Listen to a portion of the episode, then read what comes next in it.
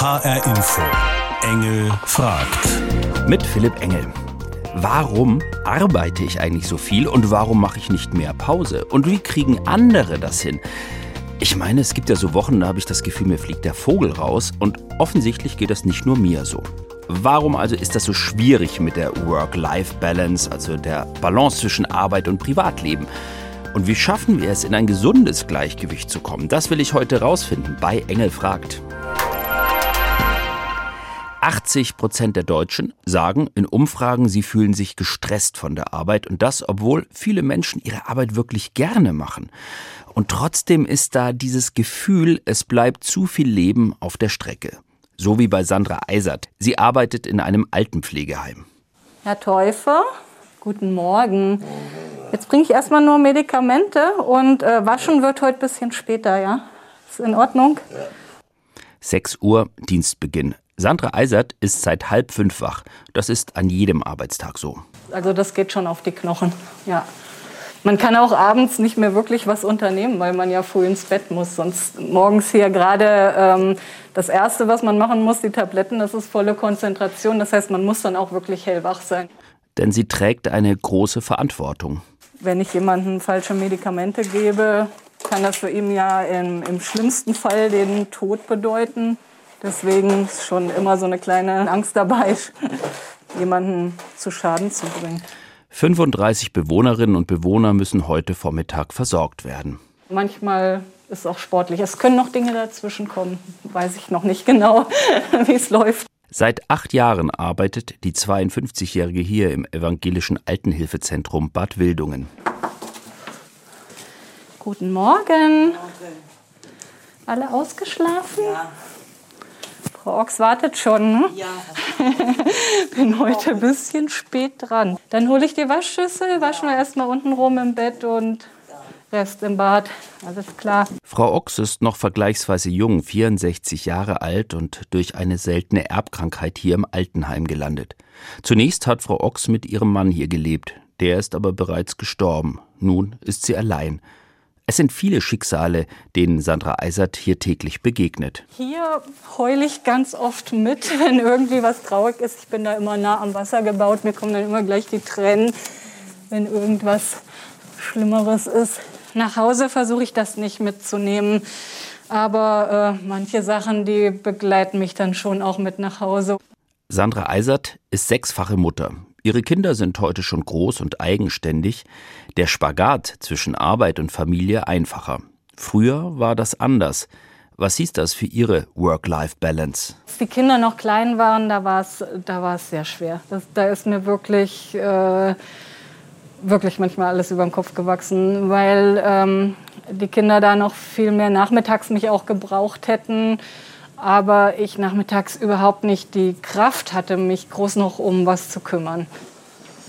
Morgen, Herr Thiele. Ja, hallo. Haben Sie schon Hunger? Herr Thiele hat bis vor kurzem noch sämtliche Mahlzeiten über eine Magensonde bekommen und lernt jetzt sozusagen gerade erst wieder das Essen. Achtung, erster Löffel. Möchten Sie mal versuchen, ob Sie das in den Mund bekommen? Ja? Vorsicht, Vorsicht, Vorsicht. Ja, super. Das ist echt so einer der schönen Momente jetzt, weil ähm, Herr Thiele hat erst so vor circa einer Woche wieder angefangen, selber zu essen. Und am Freitag konnte er kaum den Löffel halten. Das freut mich jetzt echt. Das sind die Highlights. Solche Momente sind es, die sie erfüllen. Eine Pflegefachkraft verdient hier Vollzeit 3100 Euro brutto im Monat. Sandra Eisert hat eine Dreiviertelstelle. Noch weniger arbeiten, das ginge nicht, sagt sie.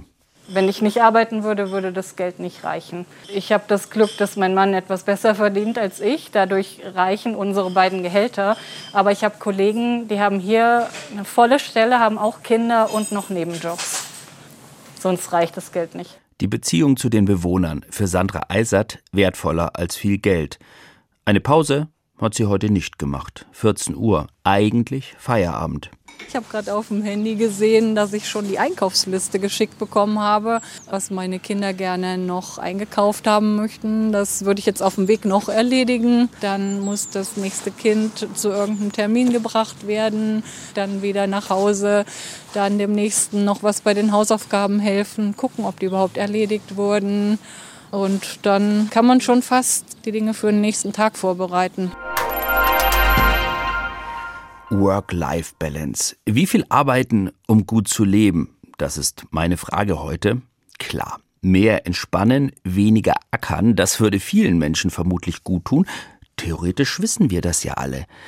Und trotzdem tun sich viele schwer mit dem Runterkommen. Ich übrigens auch. Warum eigentlich? Und wann wäre es höchste Zeit, mehr an sich zu denken? Erhoffe mir darauf Antworten von Personal Coach Ina Backhaus. Und sie steigt gleich mal mit einer Entspannungsübung ein. Konzentriere dich auf die Ein- und Ausatmung. Lass deinen Atem fließen. Es ist deine Zeit.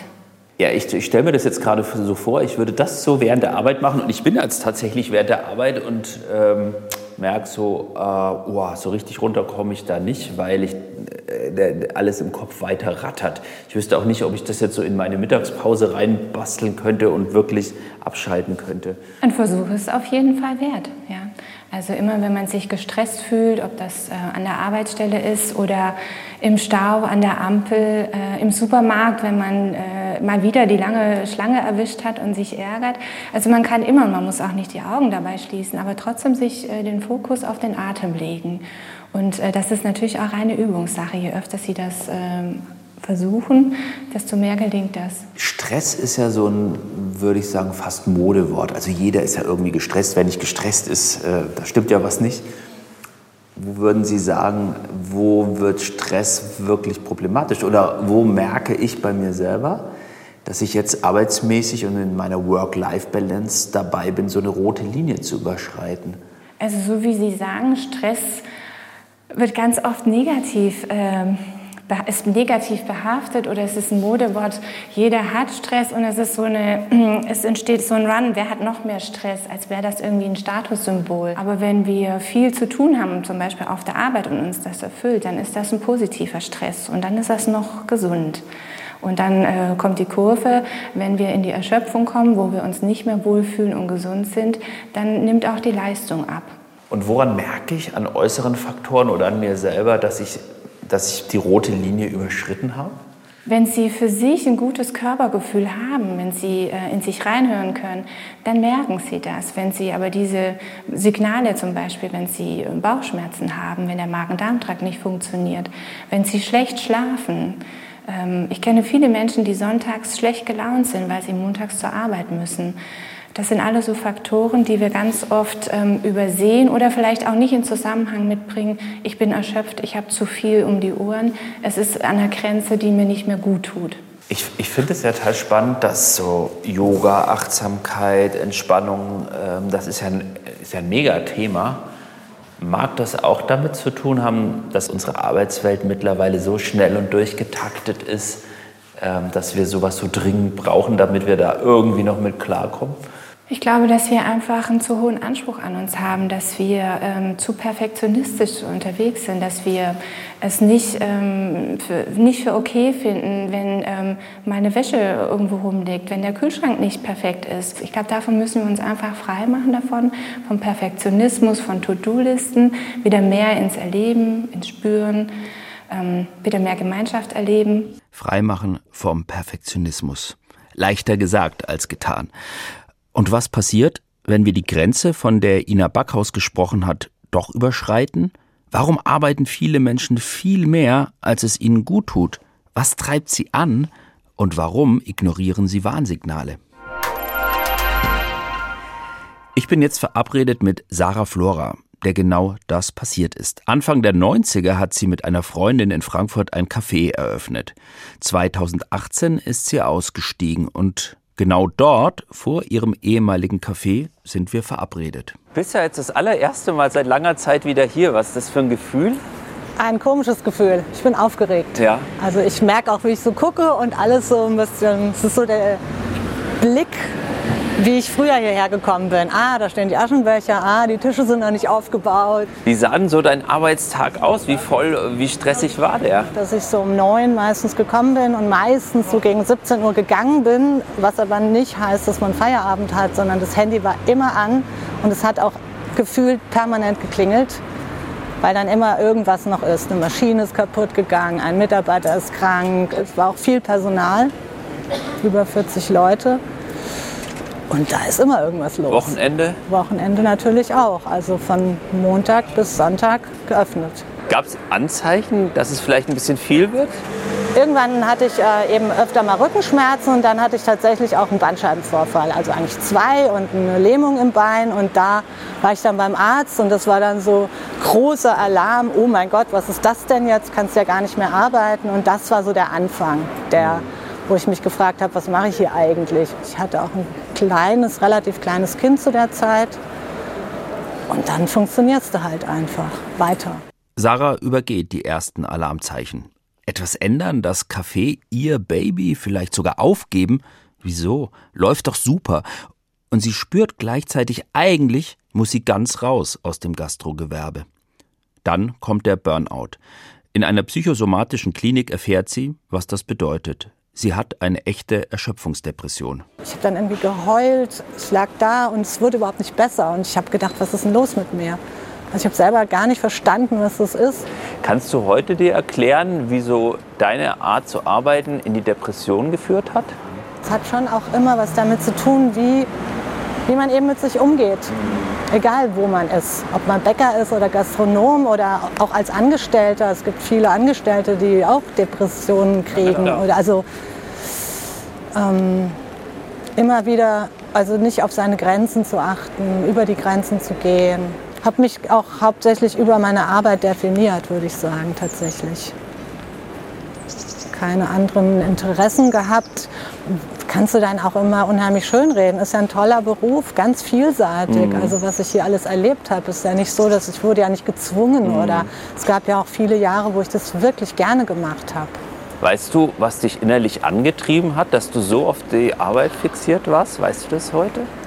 Ich meine sicherlich irgendwie Bestätigung. Mhm. Bestätigung über eben Arbeit. Und irgendwann war dann die Not doch so groß, würde ich mal sagen, ähm, dass ich dann eines Tages beschlossen habe, ich werde es ändern. Sarah hat dann in ihrem Leben wirklich noch einmal den Schalter umgelegt und was ganz anderes gemacht. Wie sie das hingekriegt hat, das erfahren wir später. An dieser Stelle würde ich gerne mal zu den Leuten gucken, die, was die eigene Lebensphilosophie angeht, nochmal ein ganz anderes Konzept verfolgen, und zwar von vornherein. Die sagen, ich will nie in so einer Mühle landen, weshalb sie in jungen Jahren sehr sparsam leben, das Ersparte anlegen, um dann möglichst früh finanziell völlig unabhängig zu sein. Das nennt man Frugalismus. Jan und Dominik sind beide solche Frugalisten und die lasse ich jetzt etwas mehr über ihren Lebensstil erzählen. Ich bin Dominik, 25 Jahre jung und ich coache Menschen im Thema Finanzen und konnte durch mein Vermögen früh aus meinem Beamtenjob rausgehen. Ich hätte niemals meinen Beamtenjob während Corona gekündigt und noch Geld gezahlt, wenn ich keine Rücklagen gehabt hätte, wenn ich nicht gut aufgestellt wäre. Ich bin da Jan Fährmann, ich bin 44 Jahre alt wohne hier in Schwieberdingen, Speckgürtel von Stuttgart und äh, ich lebe als Frugalist. Ja, inzwischen habe ich jetzt äh, drei Häuser und acht Wohnungen und jetzt habe ich praktisch die finanzielle Unabhängigkeit durch, allein durch die Vermietung erreicht. Und äh, das äh, gibt ein, ein sehr, sehr freies Gefühl auch, was mich letztlich dazu bewogen hat, auch hier beim besten Arbeitgeber von Stuttgart zu kündigen ähm, einen sicheren Job, um einfach mir nochmal neu Gedanken zu machen, was will ich eigentlich. Ich habe sehr früh angefangen mit ETFs, das sind ja so breit gestreute Fonds im Aktienbereich, habe äh, auch Einzelaktien und Kryptowährungen investiert. Das sind so die Hauptdinge, die ich habe. Ich habe beim Zoll in der Geldwäschebekämpfung gearbeitet und habe sehr früh gemerkt, dass ich zu wenig Einfluss und Gestaltungsmöglichkeiten habe und hat, das hat mich immer wieder frustriert und dann habe ich irgendwann für mich entschieden, ich möchte selbstständig arbeiten, selbst entscheiden können, wie ich mit wem zusammenarbeite. Im Moment habe ich für mich herausgefunden, dass es mir total viel Spaß macht, Schülern äh, die Basics beizubringen, Mathematik und Informatik. Und äh, wenn was anderes kommt, äh, mal schauen. Ich möchte offen bleiben. Das ist mir wichtig.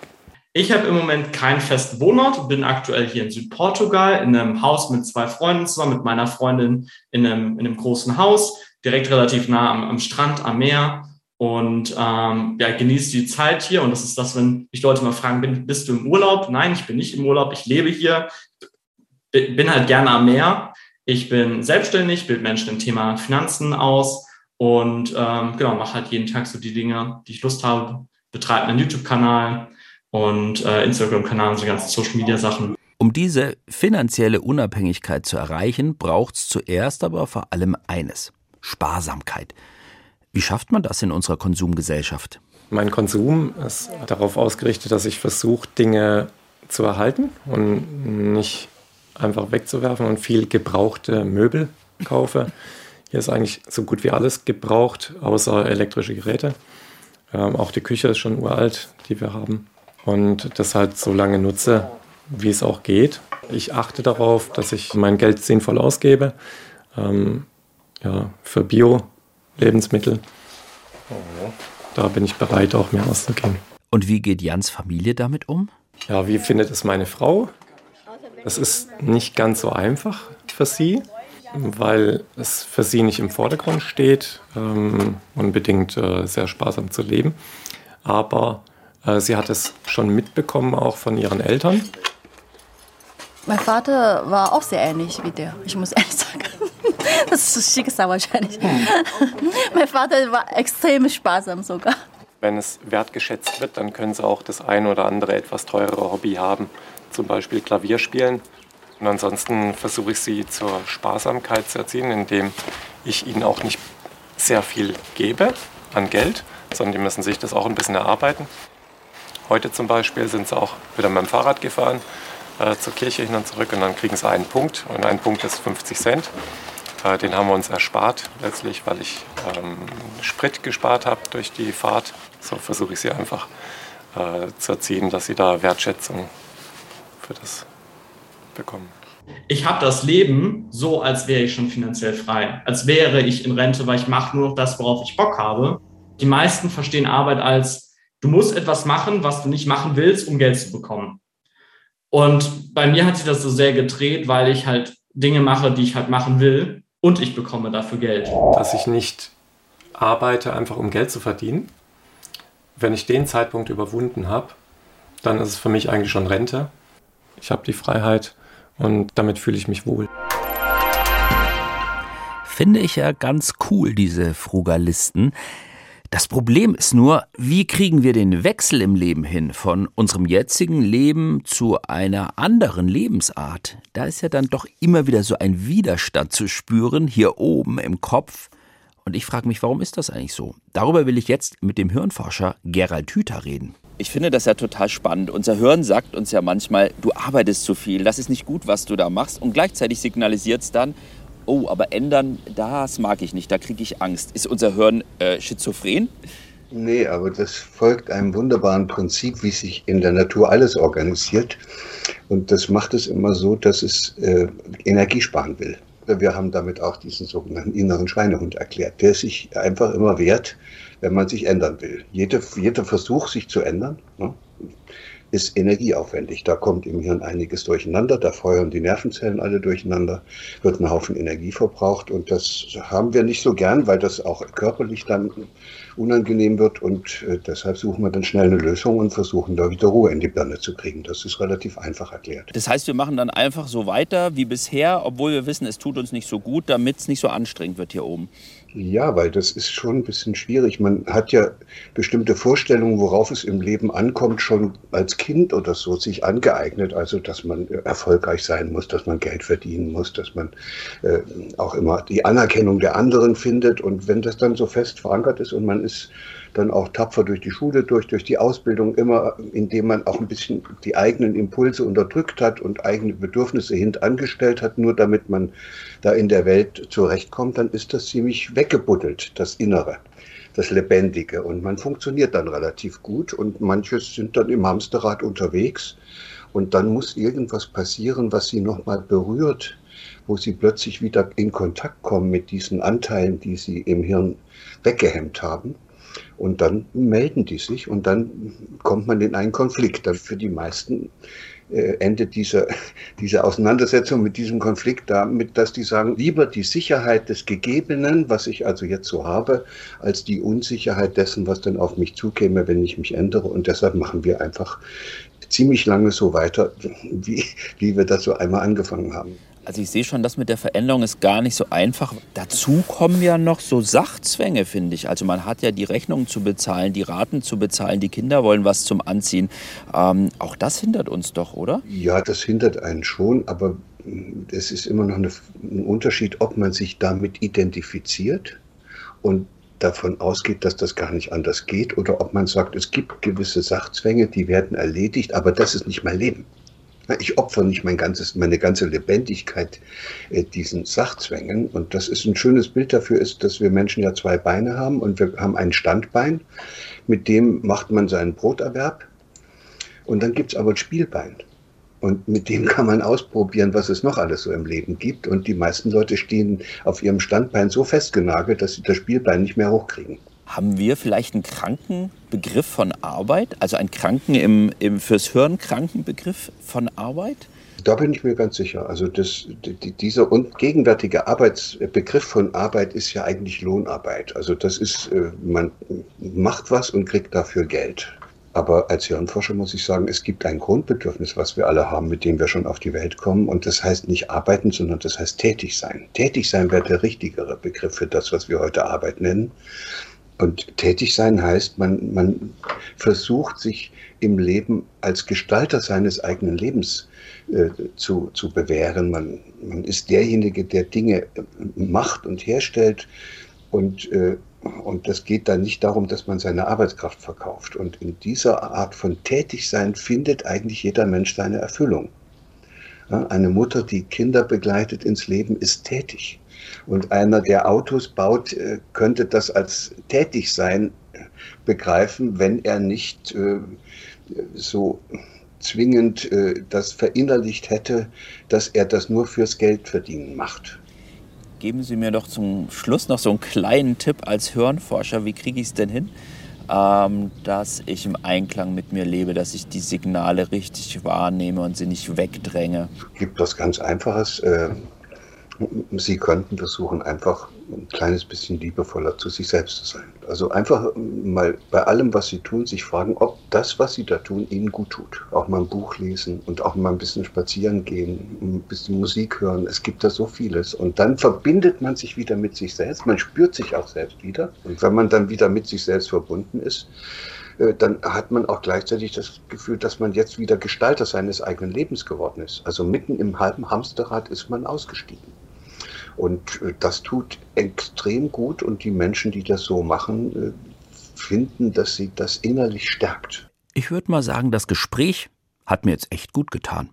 Interessant für mich auch die Erkenntnis, der Mensch braucht das Tätigsein an sich zu seinem Glück. Ich bin nochmal mit Sarah verabredet, die in der Gastronomie einen Burnout hatte und dann viel verändert hat. Bin sehr gespannt, was sie heute macht. Ja, heute bin ich Feldenkreislehrerin. Feldenkreis, was kann man sich da so grob drunter vorstellen? Das ist Bewusstheit durch Bewegung. Das ist sozusagen die Methode, beschäftigt sich damit, viel sich damit auseinanderzusetzen. Was tue ich? Wie tue ich es? Wie geht es mir dabei? Wie fühle ich mich? Sich selber spüren, sich kennenlernen. Jetzt haben wir ja gerade gehört von dem Hirnforscher Gerald Hüther, wie schwierig es ist, selbst wenn man was erkannt hat, es zu ändern, weil wir das so einzementiert haben in unserem Hirn. Wie hast du es trotzdem für dich hingekriegt, dann wirklich den Schalter umzulegen, zu sagen, ich gehe raus aus der Gastroszene und ich mache was ganz Neues? Das war ein echt langer Prozess bei mir. Mir war klar, ich werde weniger Geld haben und ich weiß gar nicht, ob das alles funktioniert. Aber ich habe gar nicht mehr abgewogen, sondern es war wirklich der Punkt in mir, der gesagt hat, jetzt oder nie. Wie so ein Ich rette mich jetzt. So okay. hat sich für mich angefühlt. Hast du dir irgendwann gedacht, oh, hätte ich das nicht schon früher machen können? habe ich mir, ja. denke ich mir auch heute noch ab und an. Aber es ist jetzt nicht so, dass ich sage, oh, wie blöd, dass ich es nicht gemacht habe, sondern eigentlich eher, wow, das ist toll, dass ich es gemacht habe. Ich bin immer noch völlig glücklich zufrieden damit, dass ich das getan habe. Wie würdest du heute ähm, so dein Verhältnis Arbeit zu Leben beschreiben im Vergleich zu früher? Also so zeitlich gesehen, mhm. im Moment arbeite ich viel, viel, viel, viel weniger. Ich würde sagen, im Moment sind es 10 Prozent von dem, was ich vorher gearbeitet habe. Das hat aber tatsächlich auch was mit der Corona-Situation zu tun. Also ein bisschen mehr würde ich tatsächlich gerne arbeiten. Ich bräuchte auch ein bisschen mehr, um davon zu leben. Im Moment brauche also brauch ich noch meine Ressourcen auf. Aber das geht ja vielen anderen auch so. Was ist der Preis, den du dafür gezahlt hast? Oder hast du gar keinen Preis gezahlt im Endeffekt? Das ist eine Einstellungssache. Also ich, ich habe auf jeden Fall unheimlich viel dazu gewonnen. Ich habe unheimlich viel Lebensqualität, ich habe viel mehr Zeit, ich bin viel ruhiger geworden. Äh, ich hab, ja, es geht mir einfach so viel besser. Würdest du sagen, du bist ein glücklicherer Mensch heute? Definitiv bin ich ein glücklicherer Mensch. Auf jeden Fall. Also volle Kanne. Ich habe tatsächlich letztens mal drüber nachgedacht. Ähm, da gibt es ja immer so einen Satz, wenn du jetzt eine Diagnose kriegen würdest, hast du nur noch drei Monate zu leben und ähm, mich zurückerinnere, dass ich mir das damals auch schon gedacht habe, was ich da alles noch hätte tun können oder wollen. Und jetzt würde ich sagen, es gibt eigentlich nichts, was ich jetzt noch unbedingt machen müsste, wollte. Und hättest du das vor fünf Jahren so auch sagen können? Hätte ich so nicht sagen können, weil da hätte ich äh, dringend Urlaub gebraucht, mindestens drei Monate oder vier. Und das geht mir im Moment, also das brauche ich nicht, weil mein Leben so ist, dass ich keinen Urlaub brauche. Also ich habe mich ja heute gefragt, wie viel Arbeit brauchen wir eigentlich, um gut zu leben? Was würdest du sagen? Ich glaube, dass es sehr individuell ist und es ist auch wichtig, dass wir das erkennen, dass jeder andere Bedürfnisse hat. Das ist, finde ich, ganz existenziell wichtig. Wie ist es für dich? Ich glaube, ich brauche weniger Geld als viele andere Leute. Ich, ich habe kein Auto, ich fahre gerne U-Bahn. Ich genieße das total. Ähm, Fahrrad, Laufen ähm, Geld, wenn es da ist, kann man es ausgeben und wenn weniger da ist, geben wir halt weniger Geld aus. Wir können essen, trinken, ich habe Kleider, ich habe eine Wohnung, ein Dach über dem Kopf. Alles ist super. Fand ich doch jetzt sehr beeindruckend, wie Sarah das geschafft hat, ihrem Berufsleben nochmal eine ganz andere Wendung zu geben und das, obwohl wir wissen, wie schwierig das ist. Aber, und das ist für mich so die wichtigste Erkenntnis auf dieser kleinen Reise, wir sind nicht dazu verdammt, ein ganzes Leben lang Dinge zu tun, die uns nicht gefallen oder die uns zu Tode stressen. Es gibt immer einen Plan B. Das ist doch gut zu wissen, oder? Das war Engel fragt heute zu der Frage, wie viel arbeiten, um gut zu leben. Diese Sendung können Sie auch hören unter hrinforadio.de oder in der ARD Audiothek App. Und die Fernsehsendung zum Thema können Sie sich auch noch anschauen in der ARD Mediathek.